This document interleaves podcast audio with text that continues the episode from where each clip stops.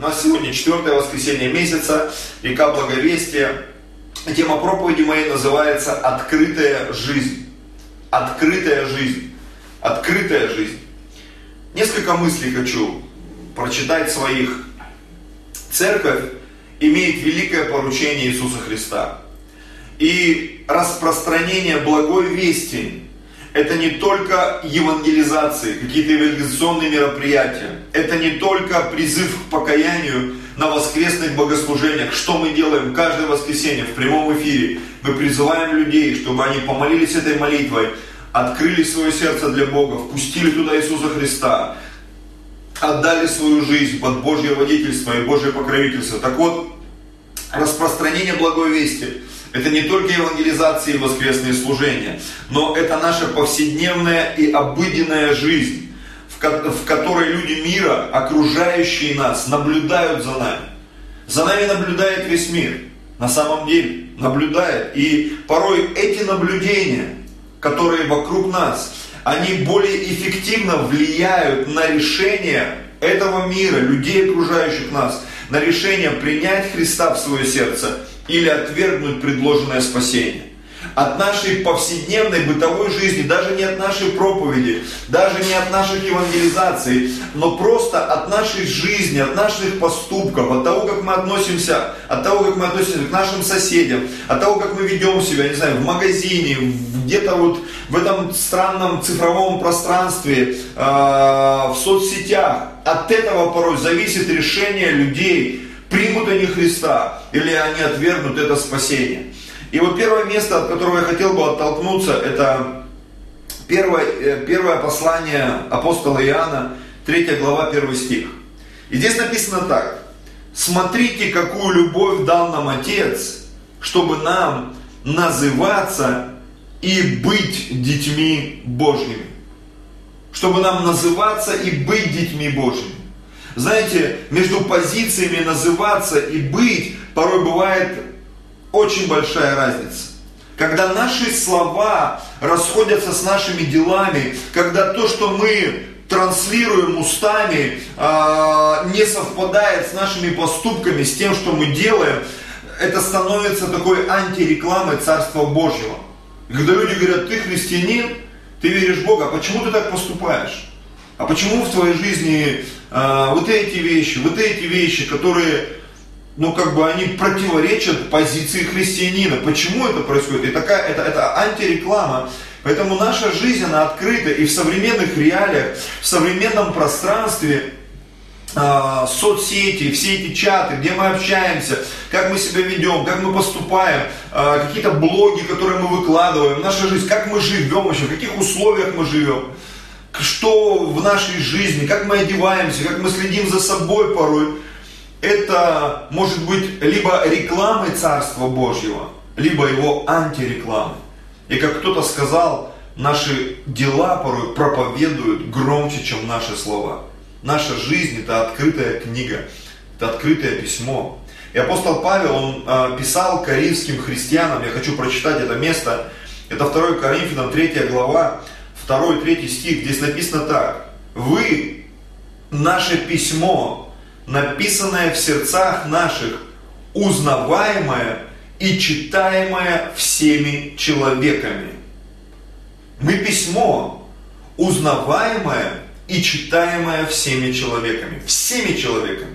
Все люди, с которыми прикасаемся, и те, кто узнает, что мы христиане, что мы верим в Бога, а, они начинают за нами наблюдать.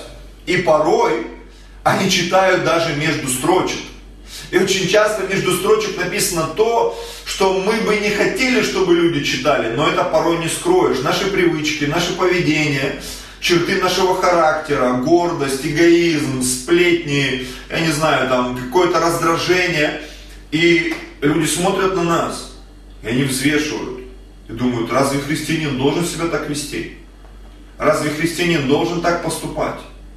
Разве христианин, он не должен нести свет? Он не должен нести благодать?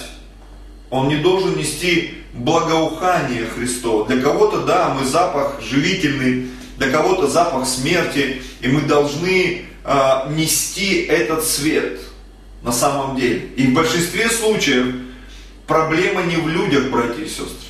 Проблема в нас, в христианах, в тех, кто является носителем этого света. В тем, кто является э, вот этим инструментом в Божьих руках. И если инструмент, он не настроен, э, он в плохом состоянии, конечно же, это будет антиреклама Царства Божьего. Это то, над чем нам всем нужно очень хорошо потрудиться и поработать. В третьем стихе здесь написано, вы показываете собою, что вы письмо Христово. Через служение наше, написанное не чернилами, но Духом Бога Живого, не на скрижалях каменных, но на плотяных скрижалях сердца. Очень часто люди, они глядя на то, как мы живем, на то, как мы поступаем, они, может быть, осознанно, а порой и неосознанно, они сравнивают то, что мы говорим, и то, что мы делаем. И это откликается порой внутри сердец людей, это касается их внутреннего человека. Если нам удается коснуться их, той Божьей любовью, той святостью, той чистотой, которую мы действительно носим внутри себя, то, конечно, это будет э, более эффективным, чем наши слова. Потому что когда мы говорим одно, а делаем другое, это очень похоже на состояние лицемерия. А лицемерие, оно всегда отвращает. Оно всегда вызывает отторжение и отвержение. Поэтому мы письмо, читаемое и узнаваемое всеми людьми. Давайте будем думать и размышлять об этом а, в каждом дне нашей жизни. Что за мной наблюдают.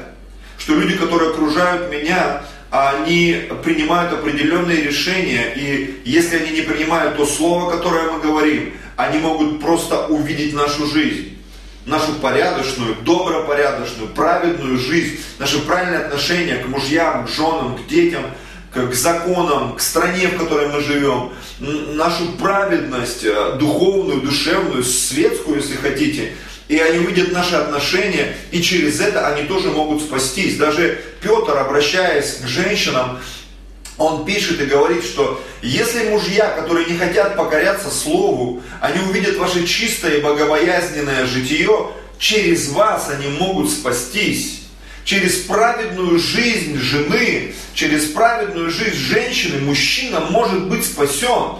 Это так, братья и сестры. Неверующий муж освящается верующей женой. Это не всегда Слово Божье, но зачастую это наша бытовая жизнь, наша праведность и чистота повседневной жизни. Неверующая жена освящается верующим мужем. И это не всегда Слово Божье. Неверующие дети освящаются верующими родителями, видя каждый день их жизнь, их отношения друг к другу, их уважение, любовь, чистоту, святость, ответственность это то, что невероятно влияет на людей, окружающих нас, и на их отношение к Богу. Матфея 5 глава, 14 стих говорит нам, «Вы свет мира, не может укрыться город, стоящий наверху горы». Не может укрыться город. Когда ты стоишь наверху, тебе очень сложно укрыться. И от того, что происходит в этом городе, стоящем наверху горы, зависит то, какое восприятие будет у окружающего мира. Город, стоящий наверху горы, он может быть либо потрясающей рекламой, либо потрясающей антирекламой Царства Божьего. Много лет назад э, я оказался на учебной скамье. Я пошел учиться, чтобы получить высшее образование. И моя профессия, которую я получил и защитил э, красный диплом, это специалист по связям с общественностью. Или как по-английски это звучит специалист public relations, пиарщик. Так вот, когда я начал погружаться в учебный процесс, я был удивлен э, тем откровением, которое я получил.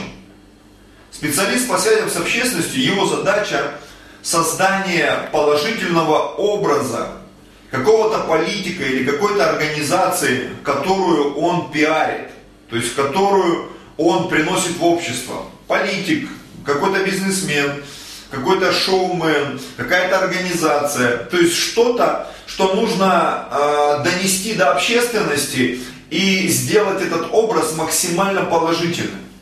И в какой-то момент я уже был, был пастором, я уже был священником, я вдруг, меня осенило, что церковь это божественный пиар. И от того, как церковь себя преподнесет этому обществу, как она себя будет вести, какой образ церковь создаст, вот такова будет реакция общества на церковь и, конечно же, на Творца, на того, кого мы представляем. А мы с вами, братья и сестры, представляем нашего Господа, Отца Небесного, Иисуса Христа, Духа Святого. Церковь – это пиар Божий. И вы знаете, в 90-е годы, когда пиар, он, а, вот эта технология, она пришла на территорию Российской Федерации, России, тогда разваливающейся СССР, а, появилась такая технология черный пиар. Черный пиар, когда поливая грязью оппонента, ты поднимаешь своего оппонента. Была такая технология, и говорят, она очень сильно развилась именно на территории бывшего СНГ. Так вот, я верю, что церковь, она не станет черным пиаром. Церковь, она будет святым божественным пиаром, через который весь мир узнает, кто такой Иисус Христос. Кто такой Бог? Через наши дела, через наши поступки, через наше поведение, через то, как мы себя ведем, как мы поступаем. Не, не через только то, что мы говорим, но и через то, как мы живем в каждом дне нашей жизни, братья и сестры. Итак, вы свет мира. Не может укрыться город, стоящий наверху горы. И зажегший свечу не ставит ее под сосудом, но на подсвечнике и светит всем в доме. Так да светит свет ваш пред людьми, чтобы они видели ваши добрые дела и прославляли Отца вашего Небесного. Так да светит свет наш пред людьми, чтобы они видели ваши добрые дела. Добрые дела. Наша задача чтобы люди увидели наши добрые дела. Чтобы в нашей жизни не было злых дел, которые люди могли бы увидеть. Это не значит, что мы должны шифроваться, лицемерить, укрываться. Как часто происходит, ты, э, как я по себе знаю, тебе интересен какой-то человек в интернет-пространстве, какой-то политик, какой-то журналист. И ты начинаешь узнавать его жизнь. И вдруг понимаешь, что он ведет аморальный образ жизни, он выпивает, он курит, у него там было очень много-много браков, э, он уже там раз пять был женат, и ты вдруг понимаешь, ну, это не пример для правильной жизни. Он, он транслирует хорошие вещи, но сама его жизнь, она не является трансляцией вот этой порядочной, добропорядочной жизни. Мы не должны быть такими, братья и сестры. Мы должны соответствовать и снаружи, и изнутри, и изнутри. Мы должны стремиться к этому, чтобы люди, приближаясь к нам, они видели Бога все больше и больше. Чтобы наша нагота, она не пугала их, но привлекала их. Я имею в виду наша внутренняя жизнь, это бытовая жизнь. Потому что люди часто, они хотят заглянуть в нашу внутреннюю жизнь. И сегодняшние современные технологии, они позволяют это сделать. Сегодня реально можно увидеть, где человек находится, кому он звонит, какие сайты он посещает, с кем он общается, что он смотрит, какую музыку он слушает, какие у него предпочтения. И очень часто, когда мы это узнаем, конечно, нам хочется сохранить свою личную жизнь, но часто наша личная жизнь становится достоянием этого общества. И когда люди в нашей жизни видят э, личный какой-то кошмар, какой-то трэш, они видят, что это христианин, да он матерится, да он ворует, да он лукавый, да он алкоголик, да он там вообще ведет аморальный образ жизни, он изменяет своей жене, там, мужу, он э, вообще странно ведет себя, там, он кидает людей в бизнесе или еще в чем-то, и у людей возникает вопрос, он точно христианин? Это точно верующий человек, это точно носитель. И порой все, что мы им наговорили о Христе, о благой вести, это все перечеркивает, когда люди вдруг узнают, какие-то подробности нашей бытовой повседневной жизни. Такого не должно быть, братья и сестры. Такого не должно быть. 1 Тимофею, 5 глава, 24 и 25 стих говорят нам очень интересные вещи. Давайте посмотрим. Грехи некоторых людей явны и прямо ведут к осуждению, а некоторых открываются впоследствии. Равным образом и добрые дела явны а если не таковы, скрыться не могут. Есть грехи, которые явны. Когда человек не скрывает свое сквернословие, когда он достает там сигарету, там курит, когда он что-то выставляет там, что вот я там немножко выпил сегодня, да, я как христианин, я знаю, что в Библии нет запретов на алкоголь, но я не употребляю алкоголь. Потому что я не хочу, чтобы другие люди, они притыкались об этом. И спрашивали, вам же нельзя, а вы пьете. Я говорю, нет, мне не нельзя, я не пью не потому, что мне нельзя а потому что внутри меня есть определенные убеждения. И даже когда я в каких-то закрытых вечеринках, там не вечеринках, с родственниками мы сидим, я не позволяю себе этих вещей. Почему? Потому что я бы хотел, чтобы мои родственники спаслись. Я бы хотел, чтобы все те, кто знают меня вне эфира, вне церкви, которые знают меня где-то в самых там каких-то потаенных уголках, они видели мою веру и мою святость. А, люди так устроены, что мы стараемся скрыть нашу повседневную жизнь. Но, как я уже говорил выше, в современных реалиях это практически невозможно. И если ты по-настоящему честный, искренний и добрый человек, то компромату в твоей жизни не будет места. Аминь. И ни при каких обстоятельствах не будет места. Если это так, то не будет этой антирекламы Царства Божьего. Еще одно очень интересное место сюда же я хотел бы прочитать. Это 2 Петра, 2 глава, 1 а, и 2 стих. Здесь написано так. «Были и лжепророки в народе, как и у вас будут лжеучители, которые ведут пагубные ереси, отвергаясь искупившего их Господа, навлекут сами на себя скорую погибель». И смотрите, многие последуют их разврату, и через них путь истины будет в поношении. Что такое путь истины? Путь истины – это праведная жизнь христианина. Это когда кто-то увидел порочащие вещи в жизни христианина, пастора, священника, просто верующего человека, аморальность, нечистоплотность, там, в финансовых вопросах, в семейных вопросах. Какие-то вещи, которые ты понимаешь, что не должен себя вести так христианин. И когда человек это видит, у него возникает просто вопрос, а что, разве так должны вести себя христиане? У вас все в церкви себя так поступают, кидают людей, обманывают, не делают свою работу там, они плохие начальники, они плохие работники, они плохие мужья, жены, они изменяют женам, мужьям, они не воспитывают своих детей и все пускают на самотек в своей жизни, они неряшливы, у них э, слаборазвитая речь, они ведут себя каким-то маргинальным образом. И, для людей, конечно же, это соблазн, как в Библии написано, не будем давать повода тем, кто его ищет. Мы христиане. И мы должны стремиться к тому, чтобы вся наша жизнь, она, она была и являлась проповедью Евангелия. Как я сказал в самом начале своей проповеди, называться и быть между этими понятиями порой лежит очень большой трудоемкий путь и процесс. Чтобы от того, что мы называемся христианинами и христианами и являемся таковыми по сути, э, лежит очень большой промежуток, очень большой труд, очень большая работа. Аминь. Еще одно место, это 2 Коринфянам 11 глава с 11 стиха. Здесь написано так. Апостол Павел, он пишет, почему же так поступаю? Потому ли, что не люблю вас? Богу известно.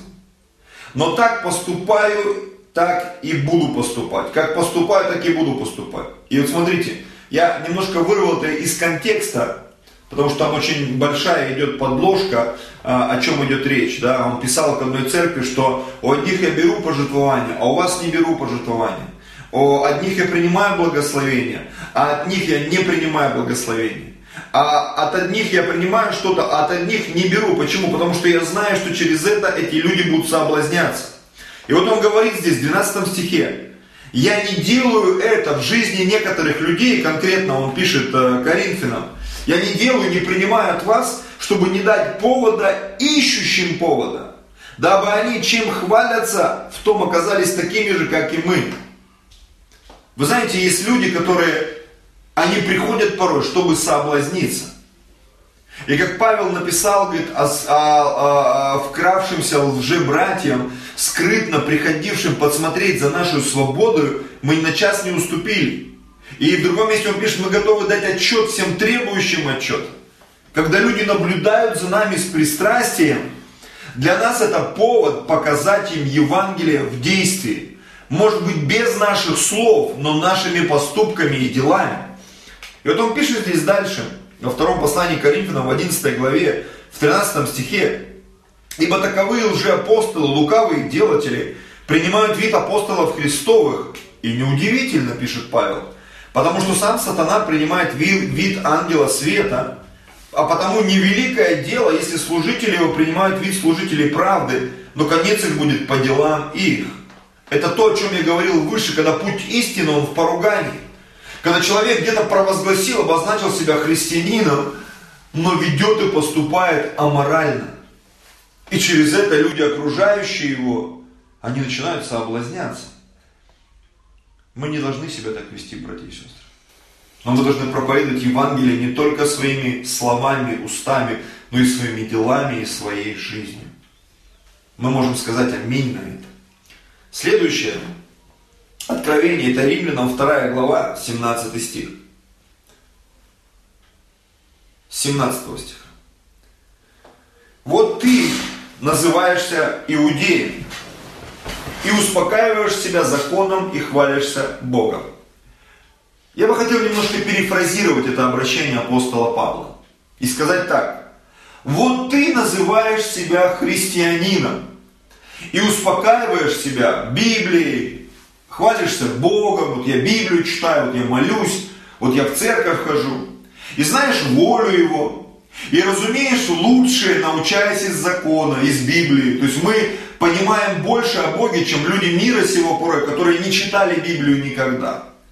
И ты уверен в себе, что ты путеводитель слепых, свет для находящихся во тьме, что ты можешь пойти и кому-то объяснить своим неверующим родственникам, друзьям, людям на улице, как верить в Бога, как читать Библию, что нужно покаяться. Еще, знаешь, когда под алкоголем, часто люди скажут, я был выпивший, но я проповедовал, я выпил стакан водки, я так проповедовал, такое помазание сошло. Наставник невежд, учитель младенцев, и, э, имеющий в законе образец ведения и истины, да я постился, да я молился, да я десятину в церковь там приносил. Как же ты, уча другого, не учишь самого себя? Проповедуя не красть, крадешь. Говоря не прелюбодействуй, прелюбодействуешь. Гнушаясь идолов, святотатствуешь. Это антиреклама Царства Божьего чистой воды, братья и сестры. Хвалишься законом. Типа я Библию знаю, я 10 заповедей выучил, я там все знаю, понимаю. А преступлением закона бесчестишь Бога. Ибо ради вас, как написано, имя Божье хулится у язычников. Антиреклама. Наша жизнь – это открытая книга, это открытое письмо, братья и сестры. Это то, что люди читают порой между строчек. Мы письмо, читаемое всеми человеками. Церковь Божья. Обрезание полезно, если исполняешь закон. А если ты преступник закона, то обрезание твое стало не обрезанием. То есть, грубо говоря, проповедь хороша, когда она подкреплена какими-то свидетельствами личной жизни, когда люди видят, что то, что ты проповедуешь, это соответствует тому, как ты живешь. По крайней мере, твое старание. И так, если необрезанный соблюдает постановление закона, то его необрезание не вменится ли ему в обрезание. То есть, если верующий живет как верующий, это только подкрепляет других людей в том, чтобы, ну да, он молодец, Наверное, и мне стоит задуматься о том, чтобы принять Иисуса Христа в свое сердце. И необрезанный по природе, исполняющий закон, не осудит ли тебя, преступника закона, при писании и обрезании? Смотрите, ибо не тот иудей, кто таков по наружности, и не то обрезание, которое наружно по плоти, Но тот иудей, кто внутренне таков, и то обрезание, которое в сердце и по духу, а не по букве, ему похвала, не от людей, но от Бога. Это можно перефразировать. Ибо не тот христианин, кто таков по наружности, и не то учение, которое наружно по плоти. Он такой красивый, да, но ты знаешь, что дома он бьет жену, он курит, он выпивает, он материнско, сквернословит, он непорядочный человек. Но тот христианин, кто внутренне таков, и то, то христианство, которое в сердце, по духу, а не по букве, ему похвала этому человеку, который может в своей жизни сокровенной, которую, может быть, не видит общественность, но видит его жена, его неверующие родственники, они видят, что он действительно христианин. И через это, как в Библии написано, что ты, спасется дом твой. А когда мы дома ведем себя недостойно, когда мы в кругу своих близких, соседей, родных, знакомых, мы ведем себя не как христиане, скорее всего, они не спасутся. Они не спасутся на самом деле. Еще хочу один стих прочитать, очень интересный. Это Матфея, 23 глава, 15 стих. Здесь Иисус, произнося свою Нагорную проповедь, он, он, он коснулся такой очень интересной особенности. Он коснулся фарисеев. И я сегодня отношу к христианам, к религиозным христианам, которые, они вроде бы ходят в церковь, но их жизнь настолько религиозна, что их слова, они вообще идут в разрез тому, что как они живут и как они поступают. И вот смотрите, 22 Коринфянам, простите, Матфея 23 глава 15 стих. Иисус обращается к фарисеям и книжникам, и он говорит, Горе вам, книжники, фарисеи, лицемеры, что обходя море и сушу, дабы обратить хотя бы одного, и когда это случится, вы делаете его сыном гиены вдвое худшим вас. Знаешь, когда мы приводим людей в церковь, приводим ко Христу, но своим примером мы соблазняем этих людей, христиан, младенцев духовных, и они тоже начинают вести себя неподобающим образом, как в Библии написано, лучше бы этому человеку было не спасаться вообще, нежели спастись и вот так вести себя аморально. Это не то, к чему Бог нас призывает. Поэтому мы должны уйти с этой неправильной позиции, о которой говорил Иисус, что вы обходите целое море, море и сушу, чтобы кого-то обратить, чтобы кого-то покаять, чтобы кого-то э, привести в эту веру, и написано, делаете его сыном гиены, то есть человеком, идущим в ад, вдвое худшим вас. Как Библия написано, лучше к такому человеку не спасаться. Аллилуйя. 2 Коринфянам 3 глава, 6 стих говорит нам, Он дал нам способность быть служителями Нового Завета. Не буквы, но духа, Потому что буква убивает, а дух животворит. Он дал нам способность. Возможно, кто-то, слушая меня, подумал, ой, какая высокая цена. Как однажды ученики сказали Христу, кто же может спастись? Иисус сказал, невозможное человеком возможно Богу. От Бога приходит хотение и действие. От Бога приходят желания, от Бога приходит способность, написано, Он дал нам все благопотребное для жизни и благочестия через познание призвавшего нас славу и благостью, то есть Иисуса Христа. Через познание. Это труд, это то, над чем мы должны работать и трудиться, над своей святостью. На самом деле. Знаете, как в Библии написано, Павел писал э, в Коринфянам, что спортсмены э, воздержатся от всего, чтобы достичь венца тленного, а мы должны для того, чтобы воздерживаться и стремиться к тому, чтобы а, получить венец нетленный, чтобы проповедуя другим самим не остаться недостойными. Это очень важный момент. И Павел пишет, я смиряю, порабощаю тело мое, чтобы проповедуя другим самому а, не остаться недостойным, чтобы не потерять спасение, чтобы через меня не пришел соблазн, чтобы никакой горький корень он не осквернил ни меня, ни тех, кто идет за мною, или тех, кто рядом со мною чтобы Евангелие в чистом виде распространялось вокруг меня, и многие люди спасались. Бог дал мне эту способность быть служителем Нового Завета, не буквы, но духа. Буква, она убивает на самом деле. Дух животворит. Дух животворит. Еще одно место, и будем молиться, это 1 Тимофея 4 глава, 12 стих. И здесь Павел обращается к своему духовному сыну, а, тому человеку, который, для которого он являлся духовным отцом, наставником. Он пишет ему, никто да не пренебрегает юностью твоей, но будь образцом для верных в слове, в жизни, в житии, в любви, в духе, в вере, в чистоте.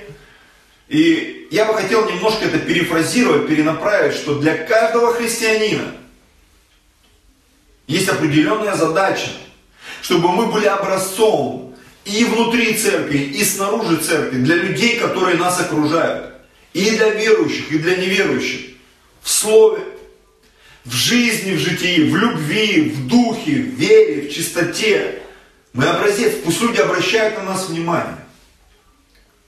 Пусть люди смотрят на нас. А как поступает этот человек? Это он же христианин.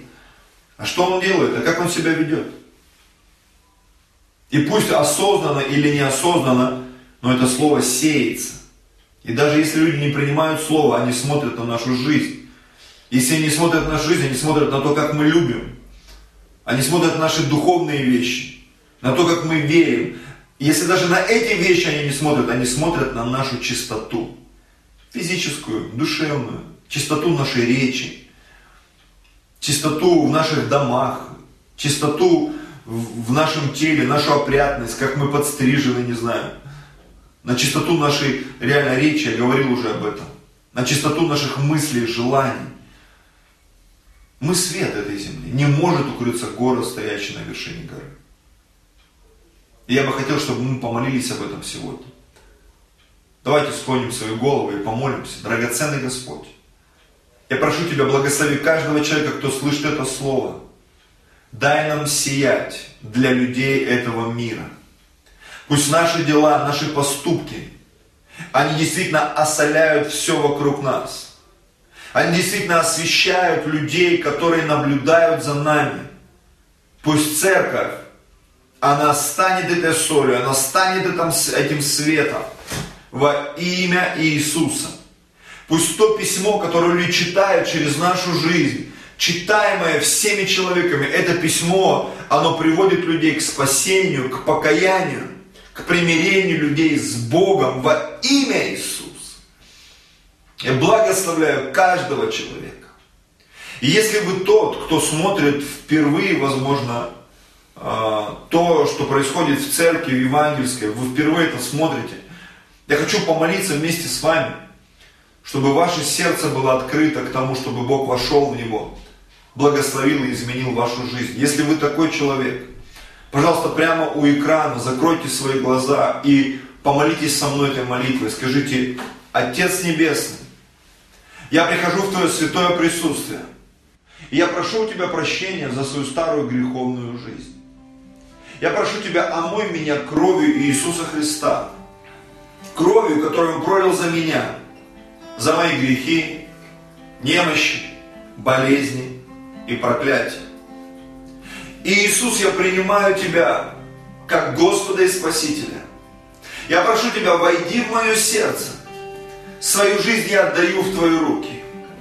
Я отрекаюсь от дьявола. Я больше не принадлежу ему и никогда не буду ему служить. С этого момента моя жизнь в Твоих руках. И в моей жизни все начинается сначала. Отец Небесный, я благодарю Тебя за то, что Ты прощаешь меня и принимаешь меня в свою семью. Аминь. Если вы помолились, вы можете написать нам, связаться с нами, если вы живете в Москве. Или просто напишите, даже если не в Москве. И мы поможем найти вам церковь, пообщаться. Поможем найти вам семью духовную, в которой вы можете находиться, где о вас будут заботиться, о вас будут молиться и помогут вам двигаться и развиваться во всех этих духовных вопросах во имя Иисуса. Пусть Бог благословит вашу жизнь. И также я хочу помолиться и призвать э, людей, верующих и тех, кто хочет это сделать, к тому, чтобы мы принесли и сделали еще одно духовное э, служение, это служение пожертвования. Для того, чтобы наша жизнь была благословенна, чтобы в нашей жизни был запущен закон сеяния и жатвы, потому что в Библии написано, давайте и дастся вам. Э, и все, что человек посеет, он пожнет в 30, 60 и 100 крат. А также можем принести свои десятины, чтобы небо было открыто. И Господь благословил все наши финансы, нашу жизнь, позаботился об этом во имя Иисуса Христа. Потому что написано в, в послании пророка Малахи, принесите все десятины в Дом Божий, я открою окна и благословлю вас, открою окна небесные и запрещу пожирающим, и в вашу жизнь придет великое благословение. Отец Небесный, я молюсь за все приношения, за все десятины, во имя Иисуса благослови каждого человека, пусть он преуспевает во всем, что будет делать Господь, во имя Иисуса. Все эти ссылки для проживания будут внизу наших видео на ютубе, в одноклассниках. Вы можете это сделать во всех соцсетях, где вы увидите и найдете наши видео. Пусть Господь благословит вашу жизнь во имя Иисуса Христа. Сияйте для этого мира, сияйте для Господа, и пусть наша жизнь будет открытой книгой, через которую люди, прочитав ее, они будут принимать Иисуса Христа в свое сердце. Аминь. С миром Божьим.